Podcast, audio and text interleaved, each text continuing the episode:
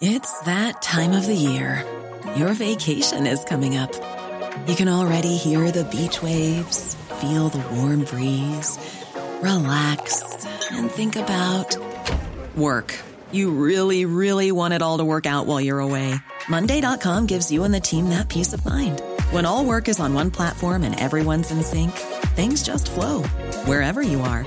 Tap the banner to go to Monday.com.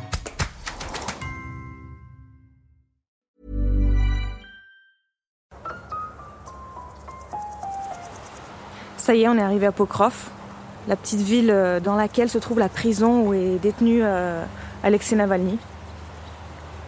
De la prison, on ne voit pas grand-chose puisque c'est au bout d'une ruelle défoncée. Et au-delà de ça, on voit de la tôle grise avec des fils barbelés au-dessus. On entend les oiseaux, on entend les, les insectes. A des herbes hautes dans les champs. Et c'est tout. On ne voit rien d'autre. C'est un endroit un peu abandonné par rapport à Moscou. On se sent très très loin.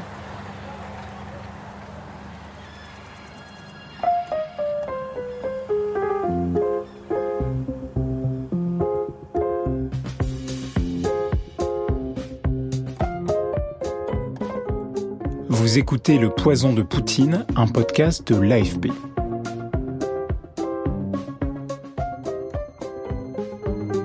Épisode 1 La répression. Vous venez d'entendre Andrea Palachano du bureau de Moscou. Elle se trouvait devant la prison de Pokrov en Russie avec un autre journaliste de l'AFP, Jonathan Brown. Moi, je m'appelle Sarah Lou Lepers, je suis à Paris et dans ce podcast, c'est ma voix que vous allez entendre avec celle de mon collègue Antoine, ici présent. Bonjour, je m'appelle Antoine Boyer, nous sommes journalistes à l'agence France Presse. Nos collègues de Moscou n'ont pas pu approcher de plus près le personnage principal de notre podcast. Il est aujourd'hui coupé de tout en prison. Mais nous allons quand même vous raconter son histoire. Pour vous le présenter rapidement, Alexei Navalny, c'est l'un des opposants russes les plus déterminés de ces dix dernières années. Il a publié des enquêtes retentissantes sur la corruption en Russie et il a mené l'un des plus grands mouvements de contestation qu'a connu le pays récemment.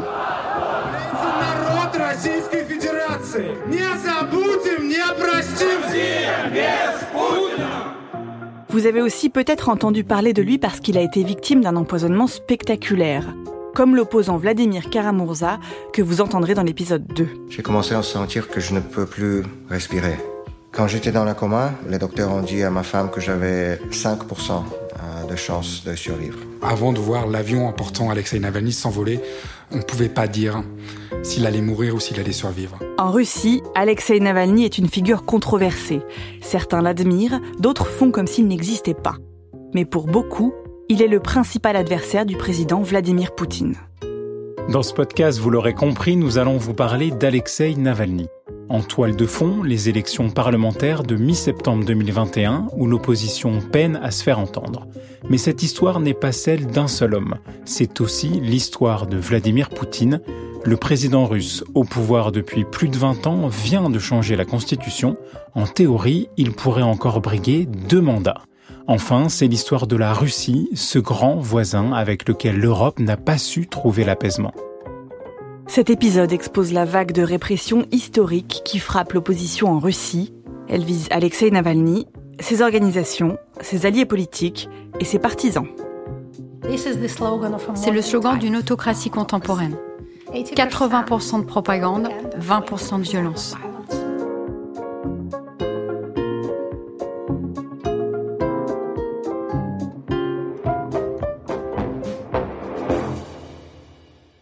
Alexei Navalny est arrêté à Moscou au mois de janvier 2021. Il est en garde à vue quand il réussit à enregistrer une vidéo et à la partager.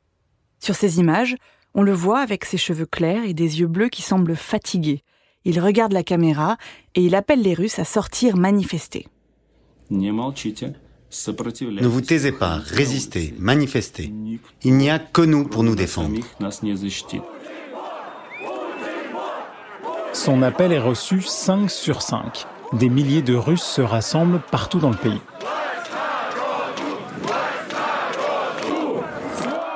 La police disperse violemment les manifestants. Ces rassemblements comptent parmi les plus importants des dix dernières années en Russie.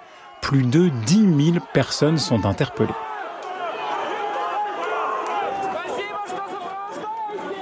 Ce ne sont que les prémices d'une vague de répression qui ne fait alors que commencer. Depuis, certains ont perdu leur travail pour avoir assisté à ces manifestations, des médias indépendants ont été contraints de fermer, de plus en plus de figures de l'opposition risquent la prison et beaucoup d'opposants ont quitté le pays. Le tout à quelques mois seulement des élections législatives de septembre 2021. Navalny a été condamné à deux ans et demi de prison dans une vieille affaire où il est accusé de fraude. Pour ses soutiens, il s'agit d'une condamnation politique. Son transfert à Pokrov intervient en mars 2021. Cette colonie pénitentiaire, devant laquelle vous avez entendu Andrea et Jonathan, est réputée être l'une des plus dures de Russie. Elle rappelle le système carcéral de l'époque de Staline, le goulag. Constantine Kotov va nous aider à comprendre à quoi ressemble la détention entre ces murs. Ce militant de 36 ans a été libéré de cette même prison quelques semaines avant l'arrivée d'Alexei Navalny.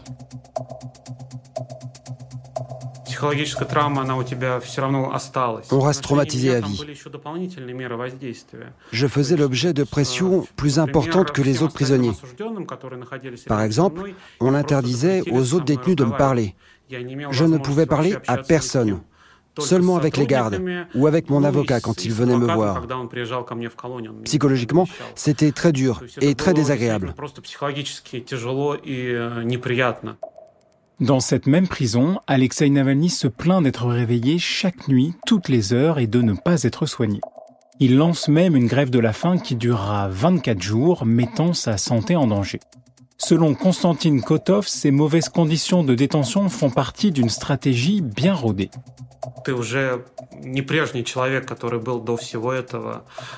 Quand on est passé par là, on voit les choses autrement. On vit dans la peur. C'est le but des autorités, intimider les gens. Une fois qu'on connaît les conséquences, on réfléchit à deux fois avant de descendre dans la rue.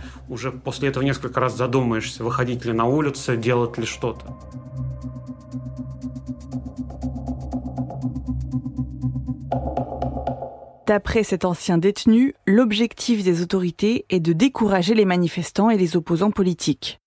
Et cette stratégie ne vise pas seulement Alexei Navalny et Konstantin Kotov. En ce moment, le moral est au plus bas. On peut parler de dépression, d'un sentiment général de désespoir. La personne que vous entendez, c'est Yekaterina Schulman, une politologue respectée en Russie. D'après elle, l'opposition est profondément ébranlée par cette stratégie du Kremlin. Il y a une forte angoisse dans la population. Et ce qui est étonnant, ou peut-être pas tant que ça, c'est que parmi les peurs évoquées, les personnes interrogées citent la crainte d'une répression par l'État. Et cette crainte est en forte hausse. Cette peur ne concerne plus seulement l'élite éduquée à Moscou ou des intellectuels sur leur garde, c'est une ambiance générale, même si elle ne correspond pas totalement à la réalité. Il s'agit plutôt de créer une atmosphère et ça marche vraiment très bien. C'est incroyable. Réussir à créer une telle atmosphère sans faire grand-chose. Vous voyez, c'est le slogan d'une autocratie contemporaine. 80% de propagande, 20% de violence. 80% propaganda, 20% violence.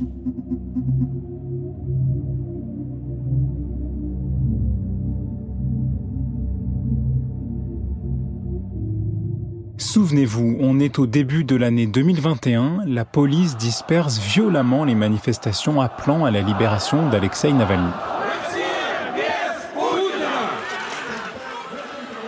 Dix mille manifestants sont arrêtés. Des vidéos sur les réseaux sociaux montrent la police qui interpelle au hasard des manifestants, qui en frappe d'autres. Face à cette vague de répression, l'ONG Amnesty International dénonce des mesures qui visent à intimider la société civile. Mais les autorités justifient ces arrestations en dénonçant des rassemblements illégaux. Ils ne respectent pas les règles sanitaires en pleine période de pandémie. Notre collègue Andrea Palachano a téléphoné à Pierre Tolstoï, un membre important du parti Russie Unie de Vladimir Poutine. Allô, André, vous m'entendez? Oui, super. La qualité du son est bon? Bon alors non, le son n'était pas très bon, donc tendez l'oreille. Euh, je m'appelle Pierre Tolstoï. Je suis aujourd'hui le vice-président de la Douma, de la Chambre basse du Parlement russe. Tolstoï, ce nom vous dit sûrement quelque chose. Pierre Tolstoï est l'arrière-arrière-petit-fils de l'écrivain russe Léon Tolstoï. Donc si vous imaginez que, par exemple, bon, ce qui concerne euh, la violence policière, quand on dit, voilà, en Russie, il y a la violence policière, je dis que je vous avoue que en Russie, on n'utilise pas ni les balles euh, euh, contre les, manifestants, ni le gaz, ni l'eau en hiver, comme ça a été le cas en Allemagne ou comme ça a été le cas en France contre les Gilets jaunes. Donc au niveau de, de, violence, euh, en Russie, euh, il n'y a, pas, a pas cette grade de violence qui existe aujourd'hui en Europe. Certains dénoncent la pression des autorités pour empêcher les manifestations. Elles sont même intervenues en amont pour dissuader les gens de descendre dans la rue en janvier 2021. C'est ce qu'assure Armen Aramian. Le jeune homme de 24 ans travaille pour un journal étudiant qui s'appelle Doxa à Moscou. Nous avons reçu des messages d'étudiants de plus de 60 universités. Ils disaient être menacés d'expulsion s'ils participaient aux manifestations. Ce mouvement massif de terreur nous a surpris. Ils voulaient faire peur aux jeunes, aux gens comme nous. En réponse, Armen Aramian et ses collègues du journal Doxa ont publié une vidéo. Un appel aux étudiants à ne pas avoir peur d'exprimer leurs opinions politiques. Puis un matin, en avril, la police perquisitionne le domicile de plusieurs journalistes et leurs locaux. Ils ont fouillé toutes nos affaires. Ensuite, ils m'ont installé à une table et ils ont voulu me forcer à donner le code de mon iPhone et de mon iPad. J'ai refusé. Le policier m'a frappé plusieurs fois, mais pas très fort, plutôt pour me menacer, pour me dire d'arrêter de plaisanter. Mais je n'ai pas donné le code. En août 2021, quand nous avons interrogé Armen Aramian, il était assigné à résidence et n'avait pas le droit d'utiliser son téléphone. Pas de doute, selon lui, avec cette vague de répression contre Alexei Navalny, contre les manifestants et contre la société civile en général, les autorités russes envoient un message sans ambiguïté. Cet avertissement ne s'adresse pas seulement à moi ou à Doxa. Il s'adresse à tous les journalistes indépendants qui couvrent la politique, la corruption, la censure. C'est une menace. Cessez de faire votre travail, c'est dangereux. Arrêtez d'enquêter. Un message clair envoyé aux équipes de Navalny au printemps 2021. Alors qu'il est en prison depuis plusieurs mois, les autorités accusent ces organisations d'être, je cite, extrémistes. Si elle est validée par la justice russe, cette classification pourrait avoir de graves conséquences. Concrètement, les organisations de Navalny seraient bannies et leurs membres interdits de se présenter aux élections.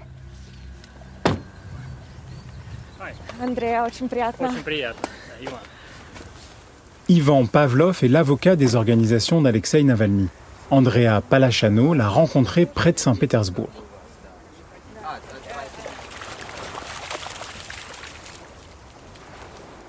Je suis venue voir euh, Ivan Pavlov dans sa dacha, donc sa maison de vacances, qui est à, à peu près à 2h30 en voiture au nord de Saint-Pétersbourg.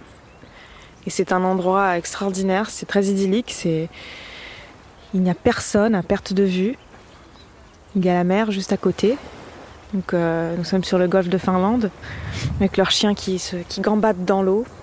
C'est vraiment magnifique. Ivan Pavlov n'a pas le droit d'utiliser son téléphone, ni Internet, ni ses mails. Pas facile donc de le solliciter pour une interview. André a dû passer d'abord par ses collègues, puis par sa femme pour le joindre. Il a raconté l'arrivée de la police au petit matin au printemps 2021. J'ai entendu toc toc toc. Ça m'a réveillé. J'ai demandé que se passe-t-il? Uh, Le policier derrière la porte m'a juste dit qu'il avait l'autorisation de fouiller, d'entrer dans ma chambre et de mener une perquisition. Uh, Qu'avez-vous ressenti quand c'est arrivé? oh, je suis avocat, euh, ça arrive. je sais qu'on ne travaille pas dans un environnement accueillant. Je sais à quoi m'attendre, euh, mais c'est difficile d'être totalement préparé à ça. Mm, que se passerait-il si la justice russe qualifiait formellement les organisations d'Alexei Navalny d'extrémistes? Andrea a posé la question à l'avocat. C'est grave. Uh, c'est très très grave. Le plus grave, c'est pour les gens qui travaillent pour cette organisation, qui font des dons, qui la soutiennent ou qui la suivent. Ils peuvent être poursuivis comme des criminels. Uh, uh, Ce sont eux les vraies cibles du gouvernement. Fermer l'organisation ne règle pas le problème. Ils visent les gens. Les gens qui pensent différemment du gouvernement. Mais on parle de centaines ou de milliers de personnes. Je dirais des centaines de milliers. C'est possible de poursuivre des centaines de milliers de personnes? C'est pas facile. Mais ça donne un moyen de pression.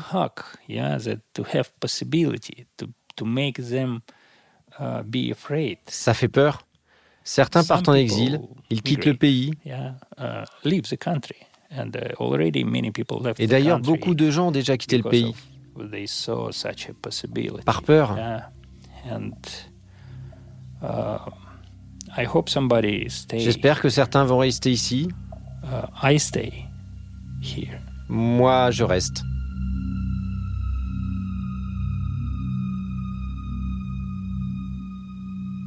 La décision judiciaire est tombée en juin, une semaine après notre rencontre avec Ivan Pavlov. Le porte-parole du procureur se présente devant les journalistes en fin de soirée. Devant le tribunal de Moscou, il annonce la décision. Les organisations de Navalny sont interdites. Les proches de Navalny ont anticipé cette décision. Pour éviter des poursuites à leurs membres, ils ont déjà dissous leur groupe. C'est la fin d'une ère politique en Russie. Trois mois après notre interview, Ivan Pavlov a lui-même décidé de quitter la Russie.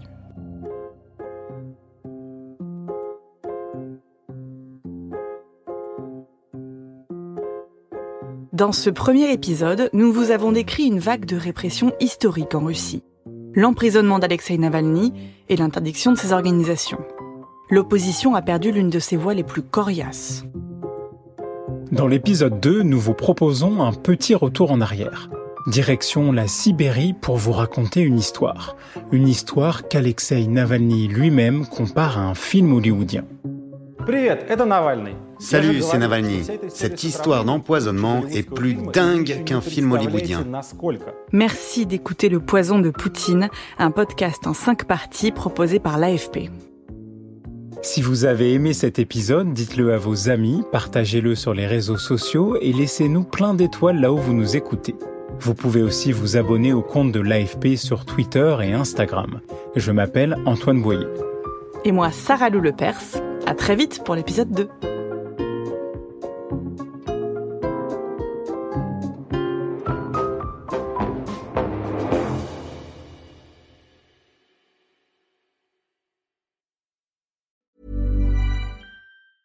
Hey, it's Danny Pellegrino from Everything Iconic.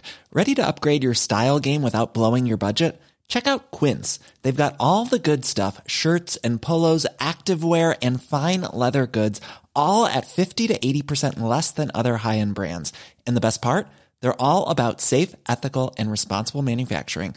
Get that luxury vibe without the luxury price tag. Hit up quince.com slash upgrade for free shipping and 365 day returns on your next order. That's quince.com slash upgrade.